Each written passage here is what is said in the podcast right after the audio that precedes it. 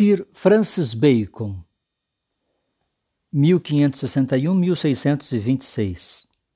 No período entre o Renascimento e o início da época moderna, Francis Bacon foi um personagem-chave na evolução do método científico puro.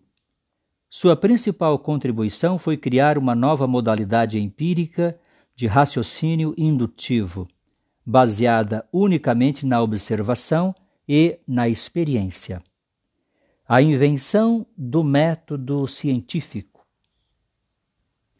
Filho mais novo de Sir Nicholas Bacon, Lorde Guardião do Grande Selo de Elizabeth I, Bacon tornou-se um personagem político importante e ainda encontrava tempo para a especulação filosófica. Ganhou destaque sob o reinado de Jaime I, tornando-se grande chanceler, mas, logo depois da nomeação, foi acusado de aceitar subornos, multado, preso e banido da corte real. Embora Jaime posteriormente o perdoasse, esse foi o fim de sua carreira política. De maior importância para o mundo atual é dizer que Bacon foi o pioneiro do método científico moderno.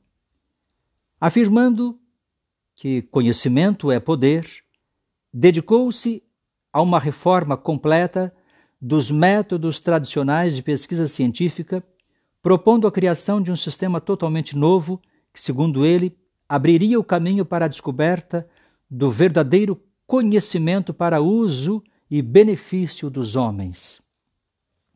Bacon começou por demolir os esforços de duas escolas de pensamento que até então tinham dominado a investigação filosófica e científica. Os racionalistas, que acreditavam que o conhecimento pode ser adquirido por um exame minucioso do conteúdo e do significado das palavras, foram descartados. Pareciam, disse ele, aranhas que fazem teias de sua própria substância. Os aristotélicos, em sua opinião, não eram melhores. Tudo o que fizeram, comentou com desprezo, foi correr em círculos como formigas para acumular dados brutos que não faziam ideia de como interpretar de maneira significativa. Em vez disso, Bacon defendia uma forma de pensar inteiramente nova, ainda que revolucionária.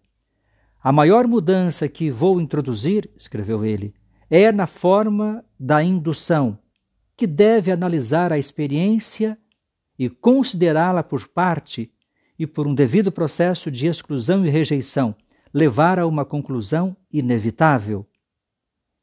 Ele acreditava que a ciência, bem compreendida, oferecia à humanidade a melhor possibilidade de compreender o mundo natural e, ao fazê-lo, dominar esse mundo.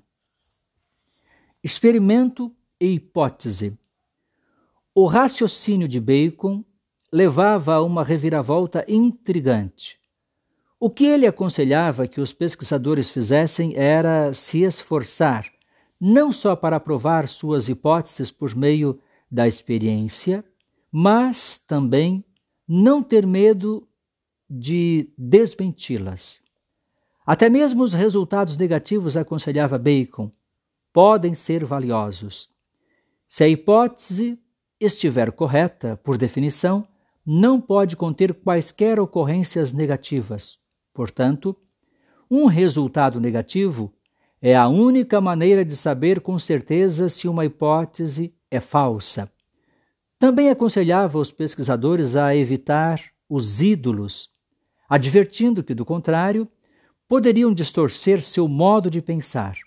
Esses podem ser mais bem caracterizados como tendências ou imperfeições da mente que podem se combinar para deter o avanço da compreensão total. Não há como questionar a importância de Bacon. Nada menos que um luminar como Karl Popper, um dos filósofos fundamentais do século XX, admitiu sua dívida em relação a Bacon e sua obra. Sem ele e os métodos que introduziu, é improvável que a ciência como a entendemos, viesse a existir.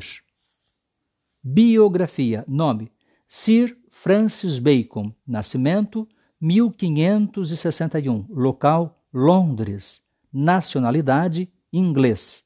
Fatos principais: Bacon, o fundador da moderna metodologia científica, atacou a crença de que é possível estabelecer a verdade científica por meio de argumentos. Só a nova perspectiva que ele defendia poderia promover o conhecimento e estabelecer a verdade científica. Morte, 1626.